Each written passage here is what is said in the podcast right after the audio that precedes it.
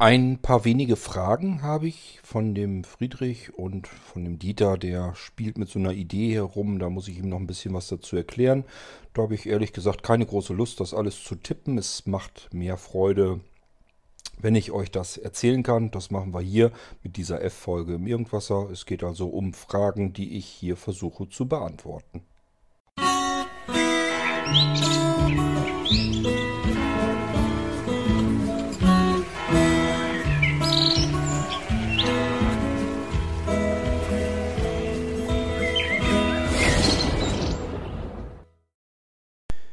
Gehen wir am besten erst durch die E-Mail von dem Friedrich, denn ähm, ich nehme an, dass das schneller durchgeht. Der Friedrich liebäugelt so ein bisschen mit einem Nanocomputer und äh, hat schon mehrere Fragen gehabt, die ich ihm bisher so per E-Mail beantwortet habe. Und diesmal, weil ich gerade eh eine F-Folge mache, will ich es dann doch lieber eben nochmal hm, ja, ein paar Takte eben dazu erzählen. Und zwar will der Friedrich alte DOS-Programme auf seinem Blinzeln-Computer, auf dem Nano-Computer weiterhin benutzen. Und deswegen habe ich erstmal ihm angeboten, ich probiere das mal aus, ob man das in Windows 10 64-Bit in einem Kompatibilitätsmodus zum Laufen bekommt. Zumindest so auf die Schnelle habe ich es nicht hinbekommen. Was habe ich noch ausprobiert? Die DOS-Box. Das ist eine Software, eine ganz sehr, sehr simpel gestrickte Emulationssoftware, mit der man DOS-Programme auf beliebigen Windows-Versionen laufen lassen kann. Problem hier ist nur, kommt der Screenreader an den Bildschirm nicht dran. Da wird also so ein, so ein grafischer Bildschirm dargestellt und da kommen wir mit ähm, NVDA oder JAWS oder so. Naja, vielleicht mit JAWS. Ist, also jedenfalls nicht auf die einfache Art und Weise. Ich kann es nicht. Andere von euch können das vielleicht. Ich bin da jedenfalls so nicht dran gekommen. Und ähm, ich habe zu dem äh, Friedrich aber schon gesagt, es ist deswegen aber kein Problem, denn du arbeitest jetzt ja auch mit Windows 7 oder Windows XP und das kannst du auf dem Blinzeln ähm, Nano-Computer dann ja auch tun und dort die ganz normale Eingabeaufforderungen dann weiter benutzen, so wie er jetzt auch arbeitet. So kann er das dann eben auf dem virtuellen Computern ebenso tun. Wie machst du das? Du legst dir die DOS-Programme, die du hast, kann ich dir dann auch schon richtig hinlegen, ähm, in das Verzeichnis D Doppelpunkt. Dort kannst du sie dir reinpacken. Dann startest du den virtuellen Computer. Das musst du natürlich nur einmal tun. Ähm, Windows 7 oder Windows XP, je nachdem, was du benutzen möchtest. Und dort findest du auch das Laufwerk D. Und da sind dann auch deine Programme. Die ziehst du dir rüber. Du möchtest das ja gerne auf Laufwerk C benutzen. Das kannst du dann natürlich auch machen. Und machst dir das genauso fertig, wie du es jetzt am jetzigen Rechner auch hast. Du hast nur einen Schritt mehr nämlich von deinem realen Computer dann nochmal auf dem Desktop. Da ist ein Eintrag, der nennt sich dann beispielsweise Windows 7. Den führst du aus, wartest, bis du Windows Start Sound hörst, bis äh, der Screenreader zu hören ist und dann kannst du dort ganz normal weiter arbeiten, auch mit deinen DOS-Programmen, so wie du es gewohnt warst. Das ist ja so ein bisschen, ja, ich finde schon, dass das so ein bisschen so eine Besonderheit ist bei den Blinzeln-Computern. Wir haben wenn wir uns einen ganz normalen Rechner irgendwo um die Ecke kaufen, haben wir diese Möglichkeiten natürlich alle nicht. Da ist ein Windows 10 drauf und mittlerweile eigentlich auch fast nur noch Windows 10 in 64-Bit. Das hängt damit zusammen, weil Intel und Co. gesagt haben, 32-Bit interessiert uns jetzt nicht mehr. Wir wollen das nicht mehr weiterentwickeln. Die neuen Chipsätze von Intel, ich glaube AMD folgt denen aber auch, die haben sich gesagt, es macht keinen Sinn mehr. Die Leute sollen sowieso mehr Arbeitsspeicher benutzen. 4 GB ist eigentlich schon unterster Standard, was man heutzutage benutzen sollte. Und dann brauchen wir 64 Bit, um die sowieso komplett zu beherrschen, zu adressieren. Also äh, legen wir jetzt einfach keine Arbeit mehr rein in die Pflege von 32-Bit-Treibern. Das sagen sich die Hardwarehersteller. Deswegen bekommen wir jetzt immer wieder und immer mehr Computersysteme, die wirklich nur noch 64-Bit-Betriebssysteme beherbergen. So, das heißt, wenn ich mir einen neuen Computer irgendwo kaufe, habe ich einen Windows 10 mit 64-Bit drauf und muss erstmal zusehen, wie komme ich jetzt klar. Da laufen meine alten Programme natürlich so nicht mehr drauf. Insbesondere nicht, wenn es mit uralten DOS-Programmen zu tun haben. Ähm, bei den Blinzeln-Computern ist das aber nicht ganz so schlimm. Da haben wir ja nicht nur V3-Systeme und so weiter, sondern wir haben auch noch die virtuellen Computer da drauf. Das gibt es bei Blinzeln schon seit Jahrzehnten, virtuelle Computer. Da bin ich schon so lange ähm, hinterher, dass man eben alle möglichen Betriebssysteme auch auf egal welcher Hardware und Software laufen lassen kann, ähm, dass man diesen Vorteil jetzt natürlich wunderbar benutzen kann.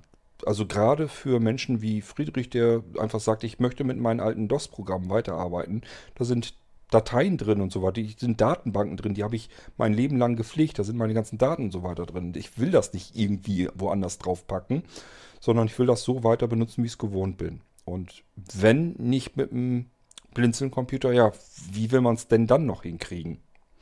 Da muss man schon richtig suchen. Äh, ist also ein Vorteil, den können wir auf den Blinzeln-Computern ausspielen, dass wir mit virtuellen Computern ganz normal weiterarbeiten können. Friedrich fragt sich nun, was ist denn jetzt eigentlich 64-Bit, wo es ja nun nicht gehen wird, und was ist 32-Bit? Ganz einfach, das reale System ist ein 64-Bit-System. Windows 10 müssen wir allein deswegen schon haben, um den Arbeitsspeicher und so weiter alles darauf adressieren zu können. Und weil eben, wie gesagt, Intel und AMD so langsam aber sicher sich von den 32-Bit-Treibern verabschiedet und die nicht weiter pflegen will. So, das heißt, reales System. Wir schalten den Computer, den normalen Nano-Computer ein. Windows 10, 64-Bit. Können wir nichts mit anfangen, wenn wir DOS-Programme laufen lassen wollen. Ähm, dann sagen wir uns aber, okay, ich habe hier auf dem Desktop steht Windows 7. Dann kann man das ja mal intuitiv starten oder eben gibt es noch einen Eintrag virtuelle Computer. Dann kann man zwischen verschiedenen virtuellen Computern hin und her wechseln. Und ähm, wir starten einfach mal Windows 7. Und das ist dann 32-Bit. Das sind alle virtuellen Computer, die ich euch eingerichtet habe oder euch einrichte. sind immer 32-Bit-Systeme, weil das vollkommen ausreicht, denn wir wollen ja nicht den ganzen Arbeitsspeicher von, von dem realen Computer mit aufbrauchen, unnützerweise, sondern nur so viel, wie wir gebrauchen können. Das sind meist so 2, 3, 4 Gigabyte und die können wir eben mit 32-Bit komplett völlig problemlos adressieren. Brauchen kein 64-Bit-Betriebssystem dafür, weil wir nur einen Teil des Arbeitsspeichers abknapsen. Wir benutzen ja nicht den ganzen verbauten Arbeitsspeicher, den müssen wir gar nicht adressieren können, sondern nur einen kleinen Teil davon. Da reichen uns diese 3, 4 Gigabyte locker, um mit den alten Systemen weiterarbeiten zu können. Ähm, Windows 7 32-Bit zum Beispiel empfiehlt Microsoft 1 GB Arbeitsspeicher. Ich habe der Maschine mittlerweile, glaube ich, 3 GB oder so gegeben. Das heißt, das Dreifache von dem, was Microsoft empfiehlt können wir wunderbar mit arbeiten, ist gar kein Thema. So, und ich habe eben erklärt, das gemeinsame Laufwerk wäre das Laufwerk D. Das ist sowohl das Laufwerk D auf dem realen Computer als auch das Laufwerk D auf dem virtuellen Computer. Und ähm, somit haben wir auch die Möglichkeit, uns jederzeit Programme rüberzuholen in unseren virtuellen Computer und können ganz normal arbeiten. Es sind natürlich aber auch virtuelle DOS-Computer mit drauf auf dem Blinzeln. Wir können also direkt auch einen MS-DOS-Computer starten. Oder ein FreeDOS oder ähm, das sind noch mehr. Also wir können auch reine DOS-Maschinen auf den Blinzeln-Computern starten. Ist nur die Frage, wie benutzen wir sie? Weil das ist wie ein realer Computer. Wir müssen dann äh, irgendwie eine Breilzeile oder irgendwas haben, womit wir mit dem DOS-System auch arbeiten können. Das alles fällt für dich, Friedrich, sowieso flach, weil du es gewohnt bist, mit Windows XP oder Windows 7 zu arbeiten, mit deinen DOS-Programmen. Und das machst du ganz genauso hier auf den Blinzeln-Computern mit einem virtuellen Windows 7 oder XP-Computer. Also Du musst gar nicht den DOS-Computer starten und dich irgendwie kümmern, wie kriege ich da meine Programme rein, wie arbeite ich damit, sondern du arbeitest so, wie du es gewohnt bist von deinem Windows 7 oder deinem Windows XP. Das machst du dir ganz genauso hier auf dem Blinzeln Nano-Computer in den virtuellen Computern auch wieder so fertig. Ist überhaupt kein Thema. So, ich habe ja erzählt, deine erste Frage war ja, was ist 32, was ist 64-Bit? Das reale System, das automatisch gestartet wird, wenn du aufs Knöpfchen richtig drückst auf deinem Blinzeln-Computer, ist ein Windows 10 64-Bit. Und die Computer, die du von dort aus dann weiterhin starten kannst, sind virtuelle Computer. Kannst du ganz normal mitarbeiten, so wie du es gewohnt bist. Ein ganz stinknormales Windows 7 oder Windows XP drauf. Und das sind 32-Bit-Systeme und deswegen kannst du auch mit deinen DOS-Programmen darauf weiterarbeiten. Ähm, ob ich dir JAWS 18 installieren könnte? Kann ich dir installieren, musst du mir sagen, ob du das JAWS 18 auf dem realen System haben willst. Ich sage ja, Windows 10, neueste Generation, 64-Bit, läuft JAWS 18 dort zufriedenstellen. Kann ich dir das da gerne mit installieren, ist da nicht das Problem. Wenn du es auf dem virtuellen Computer, auf dem Windows 7 zum Beispiel, dann auch haben willst, kann ich es dir auch dort drauf natürlich installieren. Oder du installierst es dir, sagt eben selbst, denn der NVDA läuft sowieso. Das heißt, du hast sowieso gleich von vornherein grundsätzlich, egal ob es ein virtueller Computer ist oder ein realer, du hast immer gleich sofort einen laufenden Screenreader und kannst ganz normal arbeiten. Aber ich kann dir JAWS 18, wie gesagt, natürlich auch direkt startbar drauf installieren damit du dann auch gleich loslegen kannst. Ähm, ja, dafür hast du eine Lizenz, die müsstest du dann auch dir selbst aktivieren. Die möchte ich auch gar nicht hier haben, interessiert mich nicht. Ich installiere dir das JAWS da drauf und du müsstest es dir dann nur noch aktivieren. So, USB hättest du gerne zwölf Stück USB-Anschlüsse. Ja, beachtlich. Ähm, auf der Rückseite. Äh, Friedrich, du stellst dir, glaube ich, einen Nanocomputer zu groß vor. So richtig mit dieser Rückseite und Vorderseite. Wir reden hier von 10, 11 Zentimetern und die Unterschied, die das ausmachen, die dazwischen sind, zwischen der Rückseite und der Vorderseite. Das ist ein kleiner, kleines Kästchen. Klar, da kann man auch, wenn man das will, von Rückseite und Vorderseite sprechen, aber so richtig eigentlich auch nicht. Du hast hinten, ich weiß nicht, ob du das so richtig verstanden hast, hinten sind unter anderem zwei USB 3.1 Anschlüsse. Vorne sind auch nochmal zwei USB 3.1 Anschlüsse. Und du wolltest gerne mehr USB-Anschlüsse haben. Da habe ich dir gesagt, Möglichkeit Variante 1. Wir stecken einen großen Hub da dran, einen Aktiv-Hub. Ich habe sehr, sehr hochwertige, sehr gut. Hier sind richtige Vollmetall-Hubs mit ganz vielen äh, eigenen Prozessoren schon da drin, die ganz viel überwachen und so weiter und das ausmessen, wie viel Strombedarf äh, liegt gerade an und so weiter. So, das wäre die eine Möglichkeit, dass man so einen zusätzlichen professionellen USB-Hub nimmt. Willst du nicht haben, möchtest das lieber direkt am Rechner haben, da habe ich gesagt, okay, dann muss man die Ports, die vier, die wir haben, multiplizieren. Dafür gibt es den Nano-Port-Multiplier. Äh, Damit machen wir aus jedem dieser einzelnen USB-Ports drei Stück. So, wir kommen also auf vier USB-Ports, habe ich gesagt, haben wir. Die können wir verdreifachen, deswegen kommst du auf diese 12 Ports. Aber wir haben nur zwei USB-Ports hinten. Du möchtest ja 12 Ports hinten haben. Und dann ist es so, dass du hinten 2 mal 3 hättest, also 6 Ports. Und vorne kann ich dir auch noch zwei Hubs reinstopfen. Und dann hast du dort auch nochmal 2 mal 3. Das sind so kleine Knubbel, die sozusagen auf dem an dem Computer direkt dran sind. Der Computer wird nicht so schön plan, der wird nochmal ein bisschen unförmiger. Wir reden hier aber nur von ja so viel wie ein USB-Stecker gerade so reingesteckt wird. Also dieser noch nicht mal Zentimeter. Äh, das steht dann so ein bisschen hervor. Da sind dann eigentlich aus einem, aus einem USB-Port drei Stück gemacht und dann kannst du da mehr Geräte anklemmen. Wenn du sagst, du hast ganz viele Geräte, die auf USB 2 laufen, dann kann ich dir Nano USB 2.0 auch da dran anklemmen. Also so ein Nano-Multiplizierer, Port-Multiplizierer, weil äh, USB 2 haben wir vier Anschlüsse. Das heißt, wir können dann aus einem USB 3 Anschluss auch vier USB 2 Anschlüsse direkt am Rechner machen.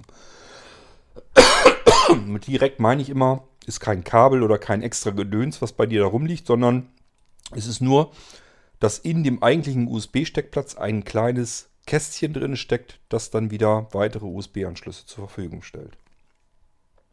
So, aber die 12 USB-Anschlüsse kann ich dir am Nano mit einbauen, anbauen vielmehr. Und dann hast du 12 mal USB 3.0. Das kann ich dir gerne fertig machen.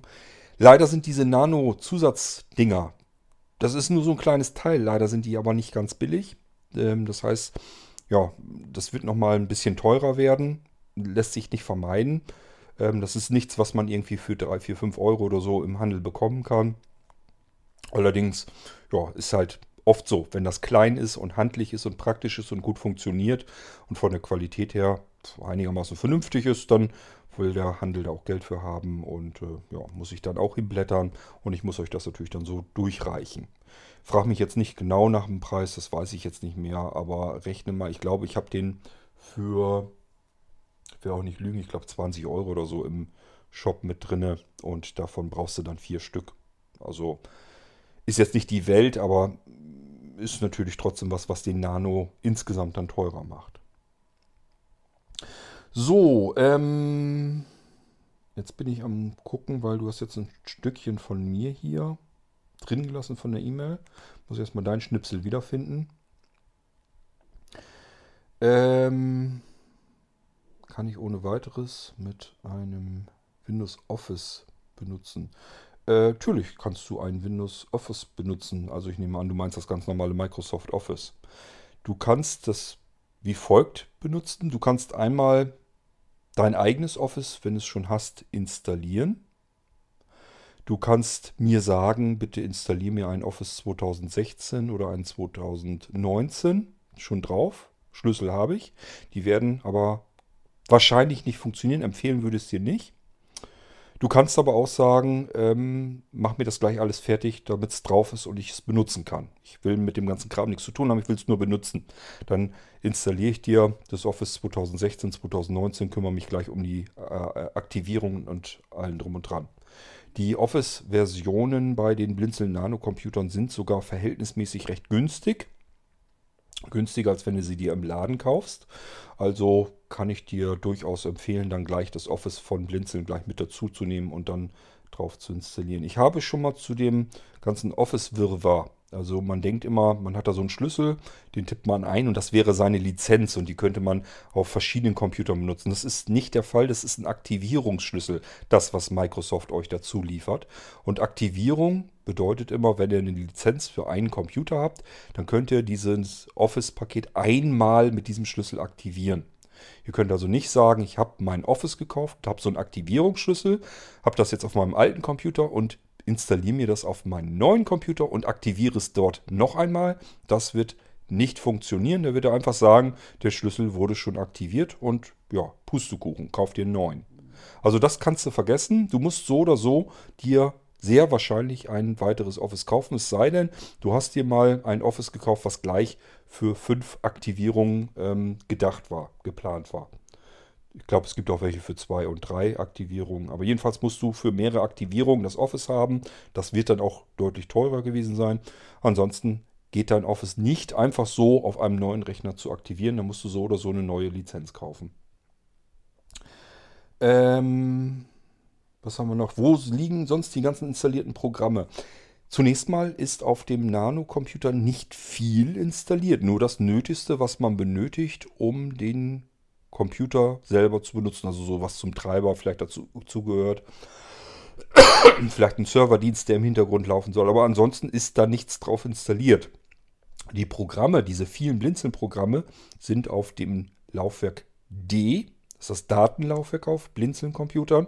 Da sind auch die ganzen Programme drauf und die sind nicht ins System installiert. Die verhunzen dir dein System also nicht. Du hast ein schönes, sauberes, knackiges Windows mit dem du ganz normal herrlich arbeiten kannst. Hast aber trotzdem ganz, ganz, ganz, ganz viele Anwendungsprogramme. Die musst du aber nicht erst irgendwie installieren und sie sind auch nicht installiert, sondern das sind portable Programme, direkt startbar auf dem Datenlaufwerk und dort kann man sie direkt dann starten. Die sind auch, die findest du in sauber in Rubriken unterteilt im Startmenü von Windows. Du kannst auch das Porti-System benutzen, da sind auch jede Menge Programme drin ähm, ja, eigentlich müsste man dir die Irgendwasser-Folgen raussuchen, dann könntest du es dir alles live anhören, wie es benutzt wird und so weiter. Vielleicht solltest du doch nochmal im Irgendwasser zumindest dich so ein bisschen durch die B-Folgen wühlen, da mal gucken, ob da irgendwas Interessantes für dich dabei ist. Denn ich habe euch das hier im Irgendwasser alles schon mal gezeigt. Die Programme, wo die so sind und was da so drin ist und so weiter. Dann kann man sich das mal direkt anhören, wie man damit arbeitet. Ähm, brauche ich unbedingt eine zweite Lizenz für Office? Ja, weil den Schlüssel, den du hast, ist keine Lizenz, sondern es ist ein Aktivierungsschlüssel. Der nennt sich auch so. Der nennt sich Pro Produktaktivierungsschlüssel. Und wenn du einen, ein Office gekauft hast mit einem Aktivierungsschlüssel, dann hast du es ja schon bei dir auf deinem alten Computer aktiviert.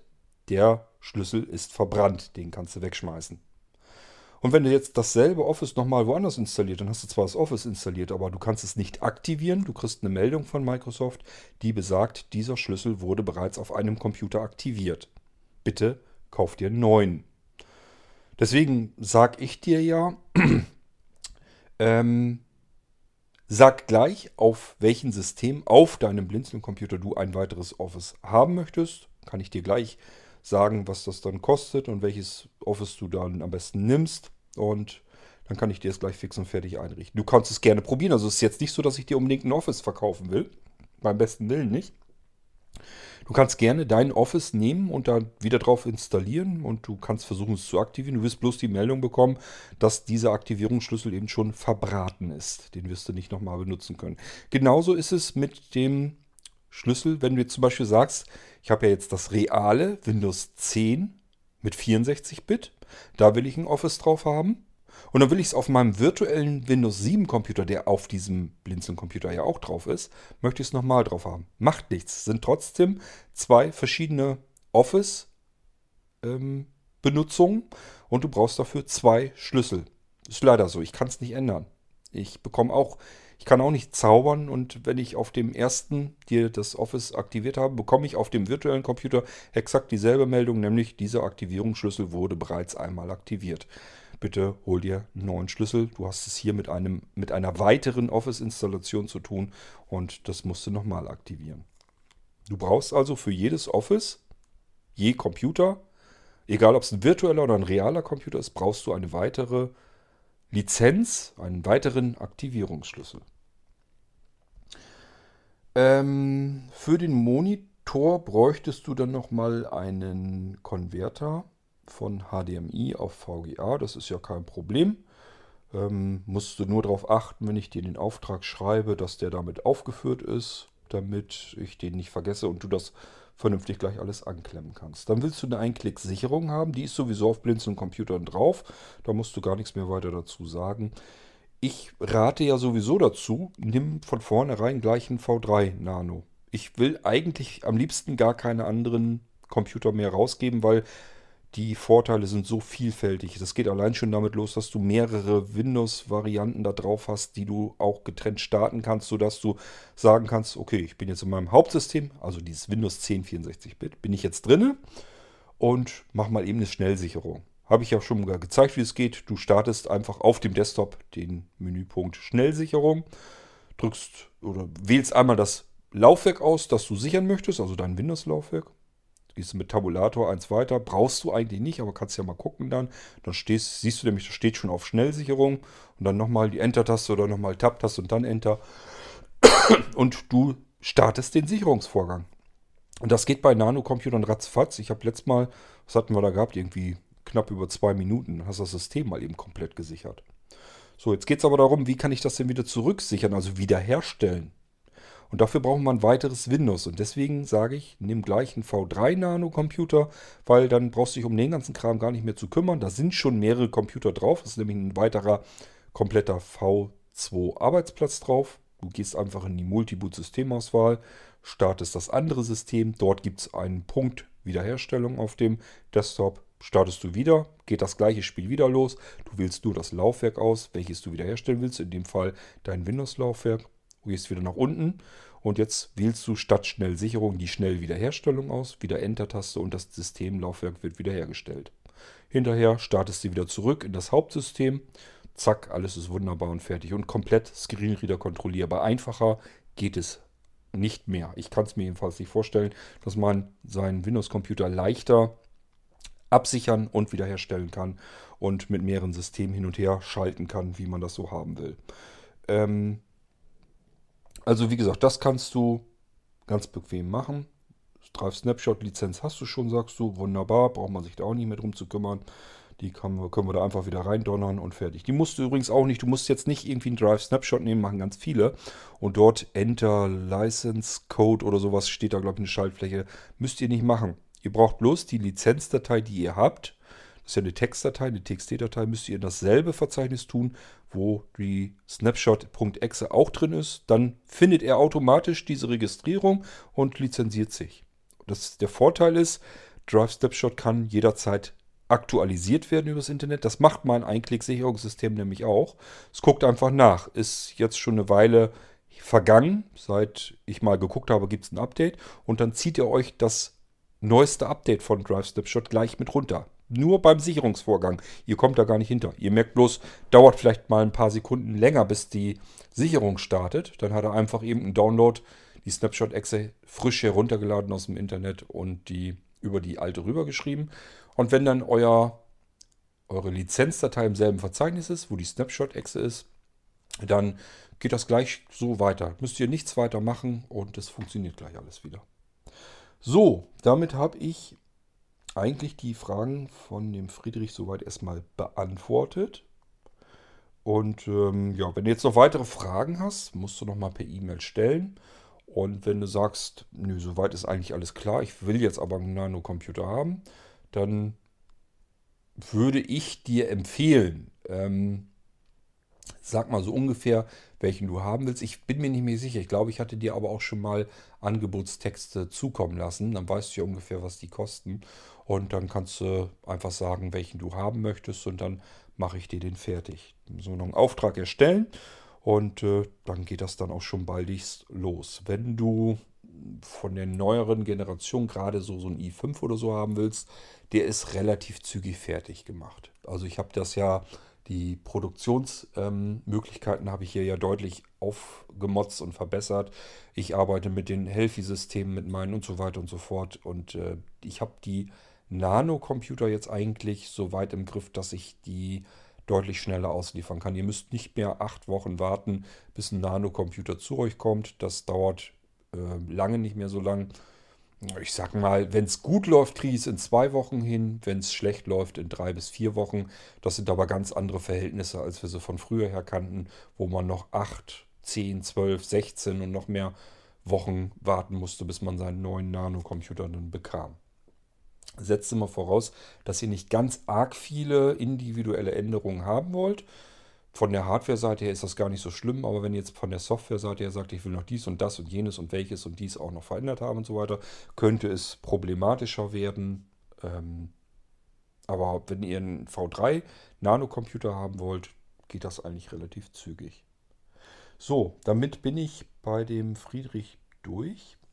Und ich würde mal sagen, ich nehme mal mein Aufnahme iPhone in die Hand, mache einen kleinen Zwischentrenner, einen akustischen und dann gehe ich auf den Dieter ein.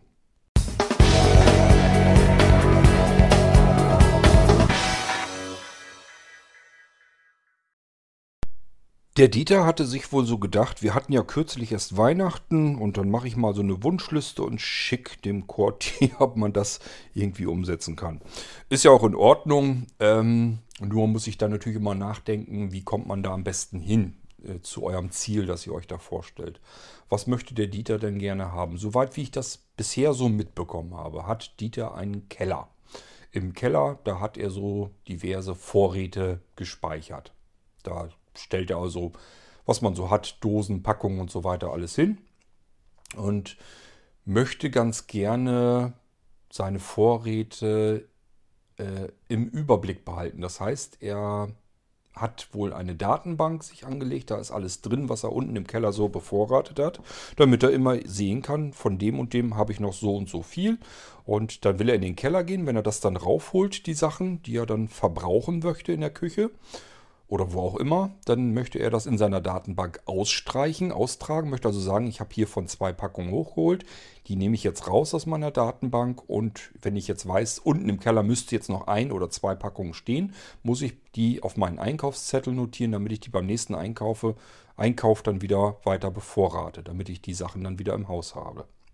So habe ich es jedenfalls verstanden, dass das so sein Wunsch ist. Er möchte Sachen mit einem Scanner erfassen können, mit einem äh, Laserscanner und möchte von dem Scanner am liebsten notiert bekommen, was ist das und ähm, ja, möchte aber nicht mit mehreren Geräten unten im Keller rumfummeln, sondern am liebsten ein kleines handliches Gerät in die Hand nehmen. Damit will er arbeiten und dann oben will er sozusagen den Rest dann erledigen.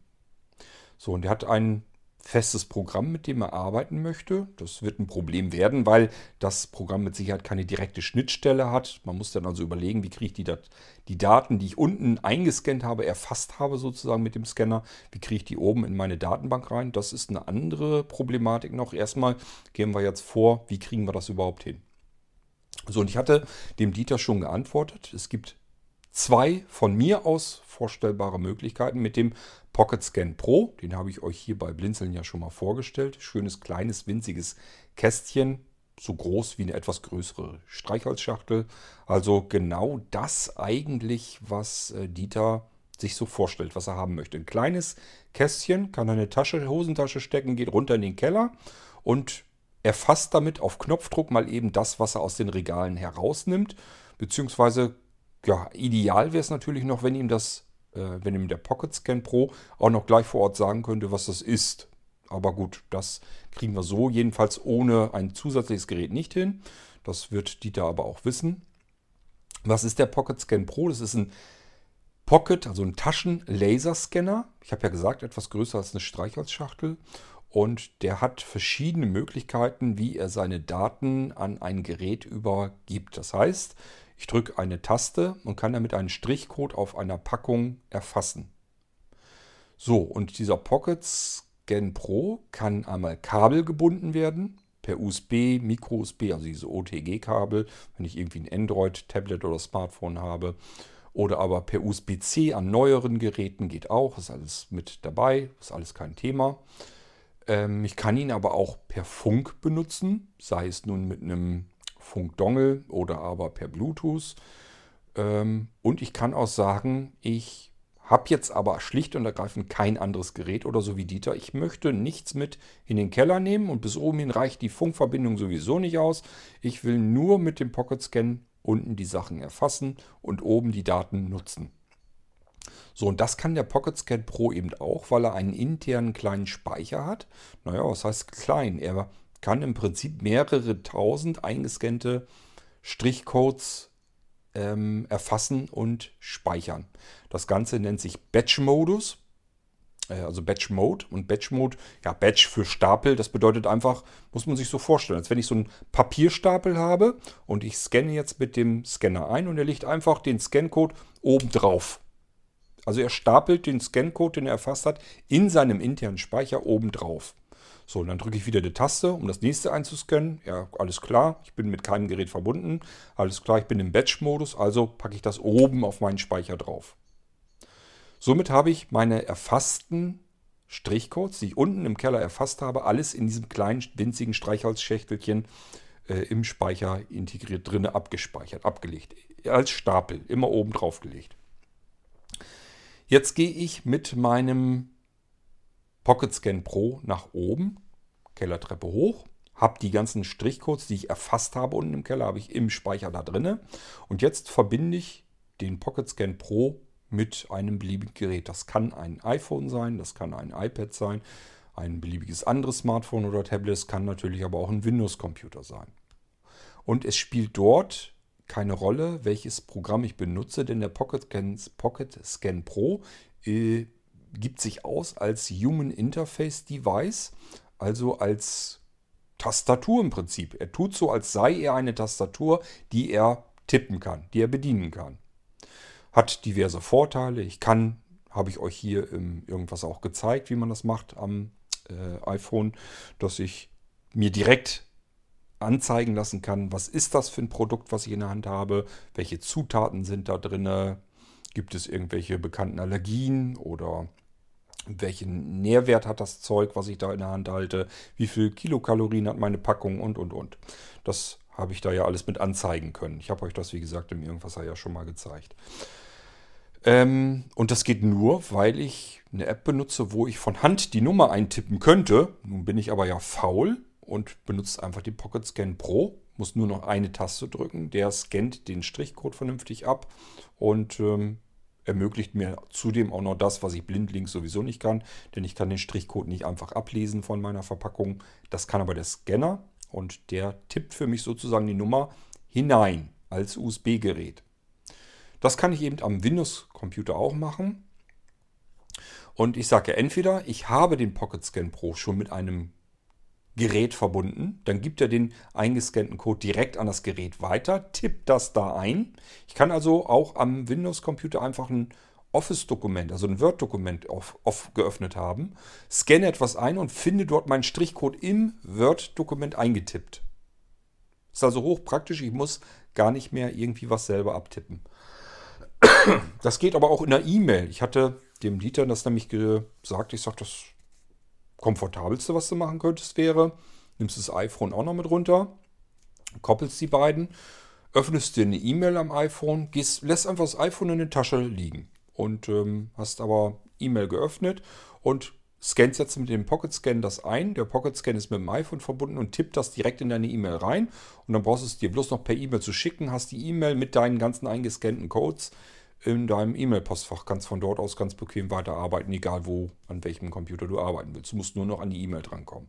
Das wäre so Variante 1 gewesen. Da hätte ich auch was Schönes programmieren können, beispielsweise mit der Mailtronic, dass man dann noch was, eine Schnittstelle bastelt, die die Daten sich aus der E-Mail wieder herausholt und in ein beliebiges anderes Programm überträgt. Da kann man ja noch Anpassungen machen. Aber gut, das will Dieter alles nicht haben.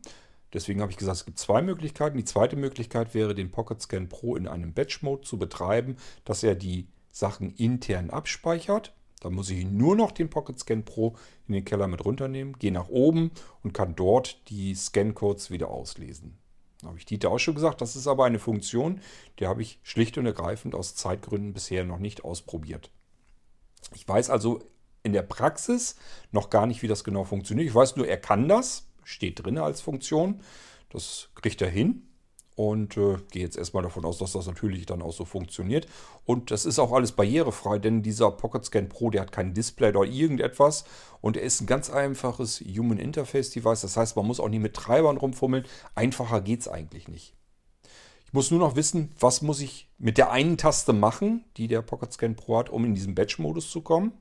Dass ich ihn darüber schalte und dann kann ich anfangen zu scannen wie ein Weltmeister. So, dann gehe ich irgendwann hoch an meinen Rechner, verbinde meinen Pocket Scan Pro mit dem Rechner, sei es nun per Funk, per Bluetooth, per Kabel, spielt alles keine Rolle, und sage dann einfach, jetzt hol mir die Sachen, die ich eingescannt habe, bitte aus deinem Speicher wieder heraus und tipp mir die in eine Datei, die ich am Rechner geöffnet habe. Das wäre also soweit alles kein Problem. Nun hatte sich Dieter das so schön vorgestellt. Er hat gesagt, es gibt auch noch diesen Einkaufsfuchs und ähm, der hat doch auch gleich die Produkte alle drinne im Speicher. Das wäre doch noch viel praktischer. Warum geht das denn nicht?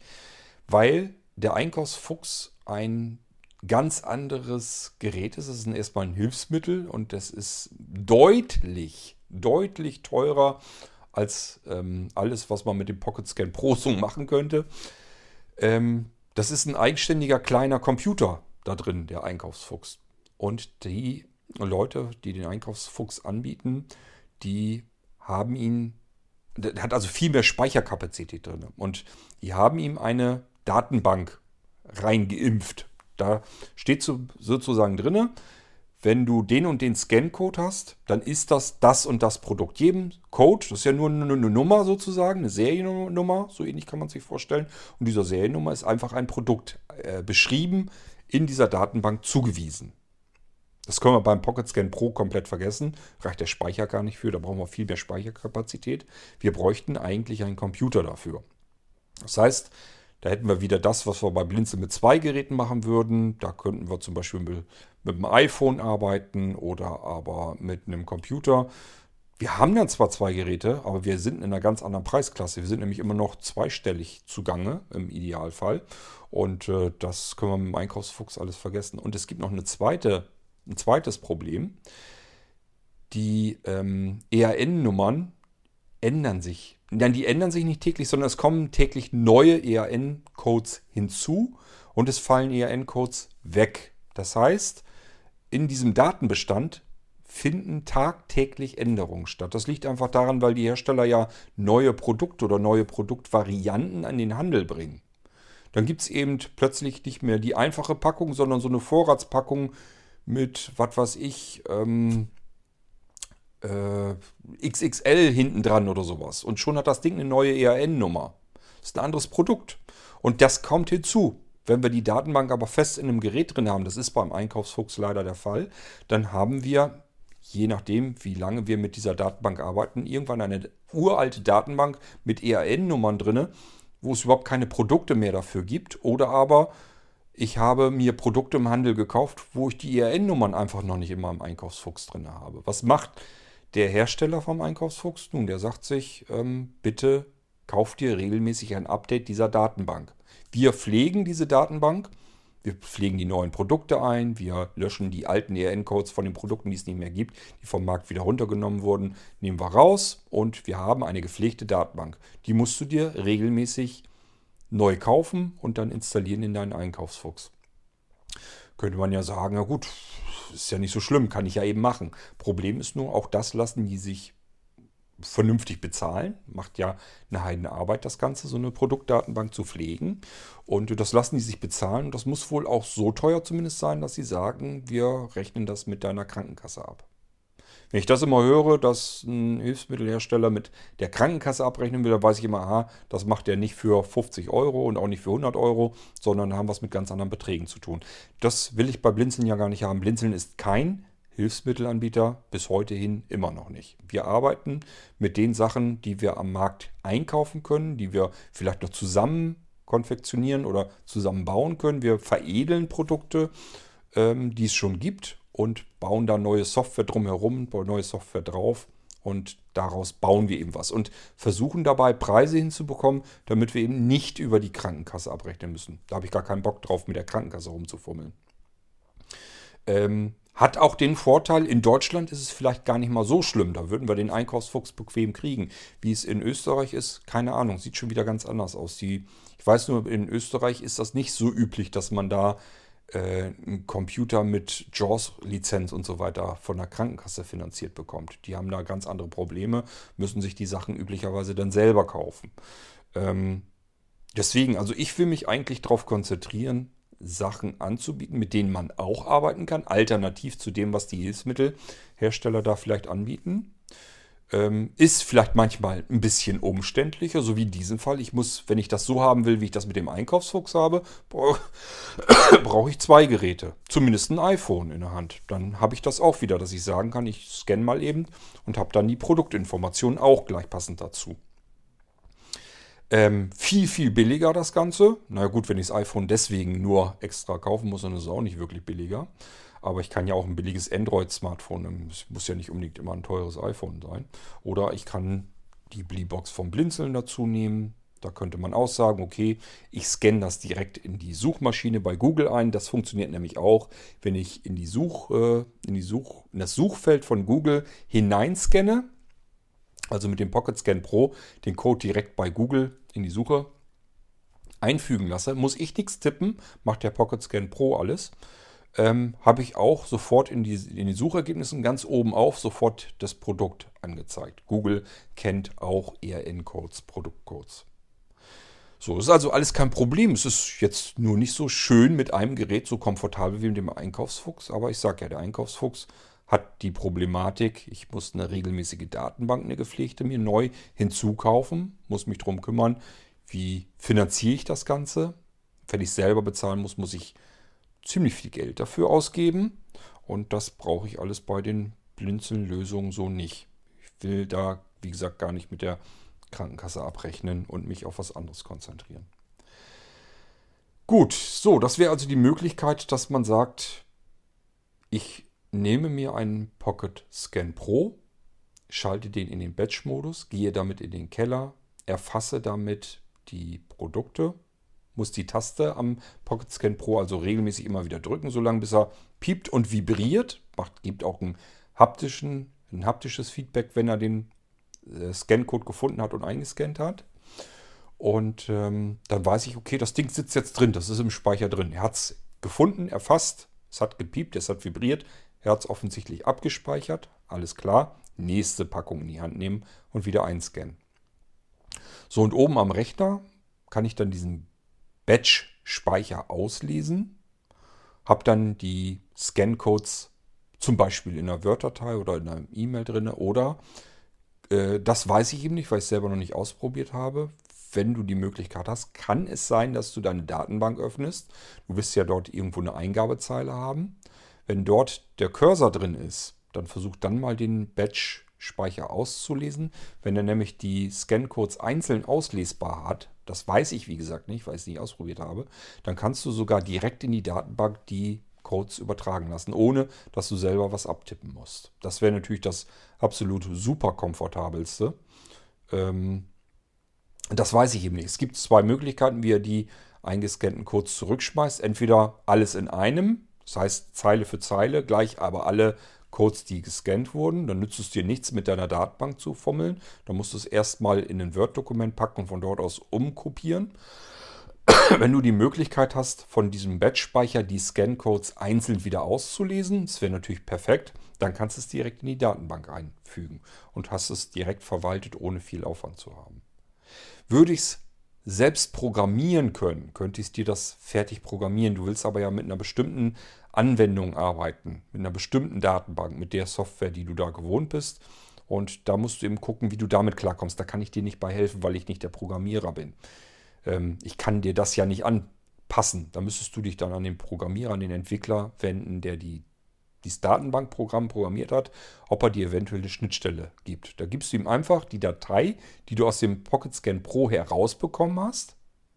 Zum Beispiel, wenn du ein Word-Dokument oder so hast, die gibst du dem, Anwender, äh, dem Entwickler und sagst ihm, kannst du mir das so machen, dass er die einzelnen Codes, die ich hier in so einem Block drin habe, ähm, kannst du mir die herauslesen, dass er die automatisch in deine Datenbank, in die Datenbank importiert, in dein Programm. Denn das ist nicht so wahnsinnig viel Aufwand. Eventuell macht er dir das fertig. Und dann hast du eine automatisierte Möglichkeit, unten mit so einem kleinen Streichholzschächtelchen einzuscannen und oben am Computer hast es direkt mit einem Rutsch in deiner Datenbank drin. Das wäre natürlich das Genialste, das ist genau das, was du eigentlich haben willst. Aber wie gesagt, wenn ich es dir programmieren sollte, wäre es kein Thema, würde ich es dir programmieren können. Ähm, wenn du mit dieser anderen Datenbank, mit der du arbeitest, arbeiten willst, kann ich nicht, bin nicht der Programmierer, musst du dich an den Programmierer wenden, ob er dir eine Schnittstelle baut. Und dann hättest du es eigentlich so, wie du es gerne haben möchtest. Bleiben noch die, ähm, die Produktbezeichnungen, die hast du dann nicht. Die müsstest du dir aus dem Internet heraus besorgen. Also die Datenbank, äh, wie gesagt, vom Einkaufsfuchs kostet halt ein Heidengeld, wirst du wahrscheinlich nicht regelmäßig ausgeben. Ich glaube, beim Einkaufsfuchs reden die davon, dass du zumindest alle zwei Jahre dir eine neue Datenbank besorgen sollst. Ich halte das schon für sehr veraltet. Also normalerweise müsste man eigentlich sagen, äh, hol dir ein Update alle halbe Jahre, alle sechs Monate.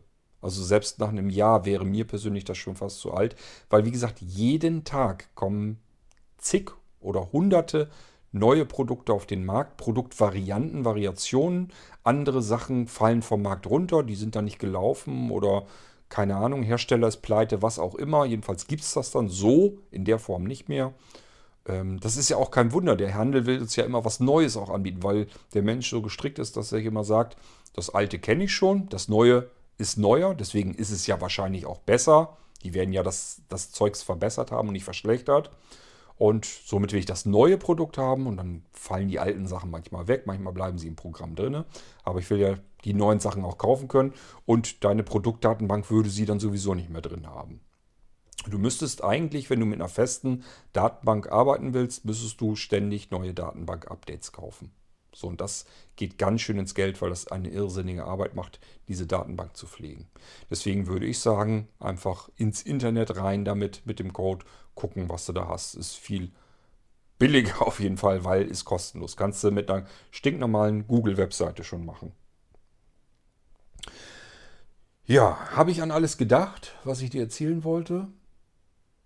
Bin ich mir nicht sicher, aber ich denke mal schon. Ähm, ja, der Pocket Scan Pro, wenn du ihn nur für deinen normalen Computer, den du nicht vom Blinzeln hast, haben möchtest, dass du also nicht FIPS damit bedienen willst, ähm, dann sind die Dinger gar nicht so teuer, dann sind sie im zweistelligen Bereich und wenn du damit den Computer ansteuern können möchtest, dann brauchst du das Ding mit FIPS und ähm, dann kannst du da noch mehr mitmachen, kannst deinen Computer automatisieren, kannst Aufgaben damit ähm, ausführen. Das heißt, du kannst Strichcodes einscannen und dein Computer macht daraufhin irgendetwas. Kann zum Beispiel eine Playlist abspielen, Fernsehsender abspielen, Radio abspielen, ähm, eine Aufnahme starten, irgendwelche Programme ausführen, Sicherungen veranlassen oder eine Wiederherstellung in Gang schubsen oder was auch immer. Das kannst du alles dann mit FIPS auf einen eingescannten Code draufschubsen und kannst damit den Rechner eben ansteuern. Ähm, wenn du das aber alles nicht brauchst, ohne FIPS ist der Scanner nicht mehr ganz so teuer, dann bist du im zweistelligen Bereich. So, und das ist, das ist ein 3D-Tiefenscanner, der kann auch sämtliche ERN-Codes, die wir im europäischen Raum haben. Und er kann sogar QR-Codes und das kann er sowohl von Papier, von glänzenden Sachen, Oberflächen, das ist überhaupt nicht selbstverständlich. Ähm, du kannst es von Bildschirm ablesen, auch das ist nicht selbstverständlich, weil der Bildschirm hat eine Glasoberfläche und die eigentliche Anzeige ist so ein Millimeter darunter. Und bei Laserscannern arbeitet man so, dass der Laser Strahl abgelenkt wird. Und dadurch weiß der Scanner, okay, Strahl ist abgelenkt, dann haben wir eine 0. Strahl zeigt auf meinen Empfänger dann direkt an die jeweilige Position, dann haben wir eine 1. Somit kann er den Code äh, abscannen und weiß, was er da einscannt. Ähm, und wenn wir den Bildschirm abscannen, dann hat er, trifft der Laserpunkt auf der Bildschirmoberfläche auf und die eigentliche Anzeige ist aber so ein Millimeter darunter, eben so dick wie unser Glas ist. Und schon kann das nicht mehr so richtig funktionieren. Das wäre dann, wenn wir normale handelsübliche Scanner haben, Laserscanner. Und der Pocket Scan Pro ist aber ein 3D-Laserscanner, der kann also auch in die Tiefe reingehen und kann das dann eben auch mit abscannen. Weiterer Vorteil ist, wir können den Pocket Scan Pro in 30 cm Entfernung von unserem Produkt halten. Das heißt, ich kann mit der linken Hand so eine Dose oder eine Flasche oder eine Packung in der Hand halten und drehe die die ganze Zeit und wedel dann mit dem Pocket Scan Pro ständig so in 30 cm Abstand drüber, während ich so im 3-Sekunden-Takt die Taste wieder neu drücke. Denn wenn ich die Taste drücke, dann geht der Scanner einmal an, versucht zu scannen, merkt so nach drei, vier Sekunden, okay, da ist nichts, dann gehe ich wieder aus, sonst ist mein Akku schnell alle. Und äh, deswegen in drei Sekunden Etappen einfach nochmal wieder die Taste drücken. Das ist lange nicht so kompliziert, wie sich das anhört, weil ich habe den Pocket Scan eh ohnehin so in der Hand, dass ich den Daumen oder den Zeigefinger auf der Taste drauf liegen habe. Ich muss also nur immer wiederholt drücken, solange bis ich zufällig, ich bin ja blind, das nützt ja nichts. Ich kann ja den Scanner nicht direkt über den Strichcode halten. Ich muss ja die Packung ein bisschen drehen dabei und den Scanner so drüber wedeln lassen. Und irgendwann findet er den, Scan, den Scan-Code und piepst dann, vibriert und ich weiß, aha, Volltreffer, ich habe ihn gefunden, er steckt jetzt drin im Scanner, ich kann ihn dann oben auch auslesen.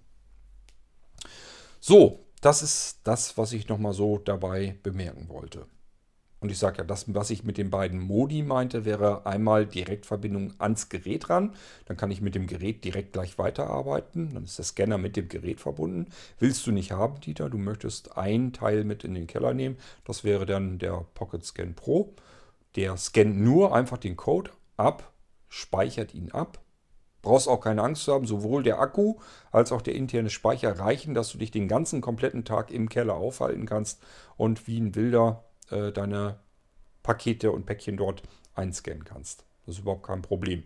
Also das hält dir alles locker durch und irgendwann kommst du wieder an die Oberfläche mit deinem Pocket Scan Pro und kannst dann ganz normal die Scan-Codes auslesen am Rechner und kannst dann entsprechend die Dinger dort weiterverarbeiten. Was nicht gehen wird, habe ich dir erklärt, sind die Produktbeschreibungen. Entweder ähm, packst du dir den Code einmal ins Internet rein und kriegst dann angezeigt, was es ist. Oder ich habe es gezeigt, wie es auf dem iPhone funktioniert mit einer App, die dir sofort alles brühwarm äh, liefert an Informationen zu dem Produkt, was du eingescannt hast. Aber du brauchst halt dann ein zweites Gerät, wenn du die Produktbeschreibung auch noch gerne hättest. Und du musst eine Internetverbindung haben. Weil alles andere bedeutet viel, viel Geld und ich arbeite im Prinzip ständig mit einer veralteten Datenbank, die ich auch noch erstmal irgendwo überhaupt herhaben muss. Die kann man auch sicherlich von anderen Herstellern, äh, von anderen Diensten sozusagen aufkaufen.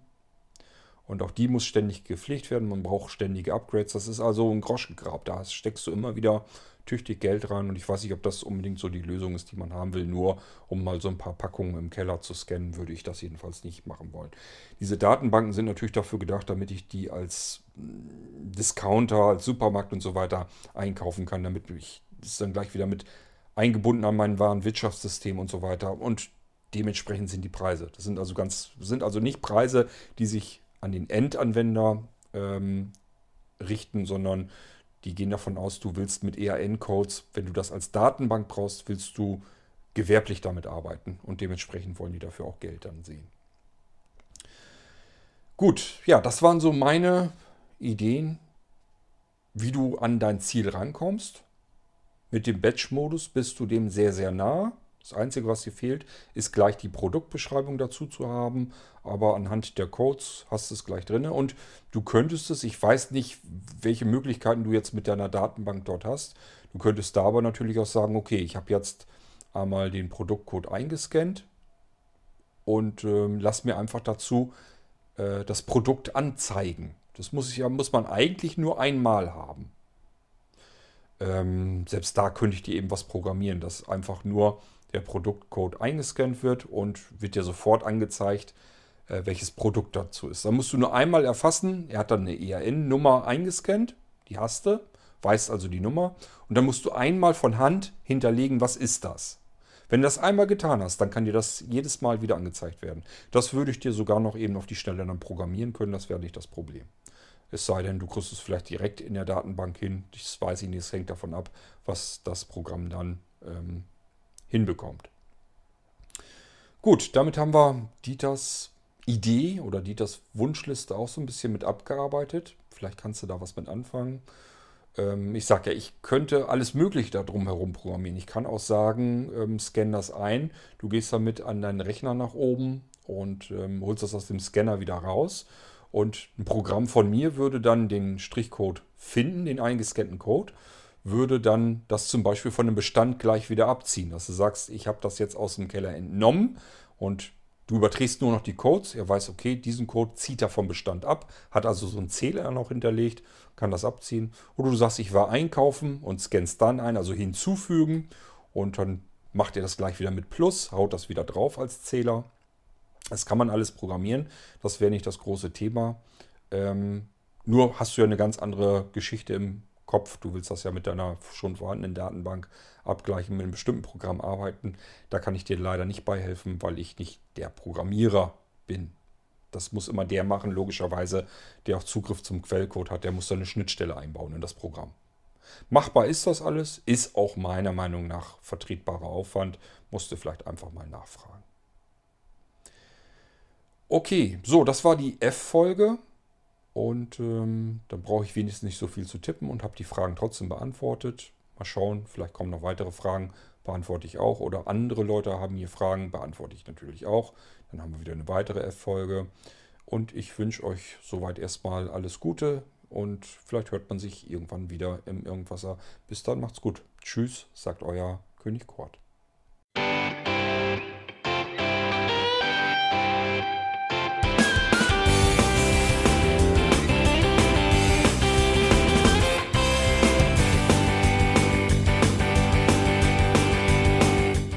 Das war Irgendwasser von Blinzeln. Wenn du uns kontaktieren möchtest, dann kannst du das gerne tun per E-Mail an podcast.blinzeln.org oder über unser Kontaktformular www.blinzeln.org. Blinzeln schreibt man in unserem Fall immer mit einem D in der Mitte. Wenn du möchtest, kannst du uns sehr gerne auch einen Audiobeitrag auf unseren Podcast Anrufbeantworter sprechen. Der hat in Deutschland die Telefonnummer 05165 439 461. Und wenn du uns aus dem Ausland anrufen möchtest, dann ersetze einfach die erste 0 gegen die 0049 für Deutschland. Wir bedanken uns für dein Interesse und freuen uns schon darauf, wenn du auch beim nächsten Mal wieder mit dabei bist.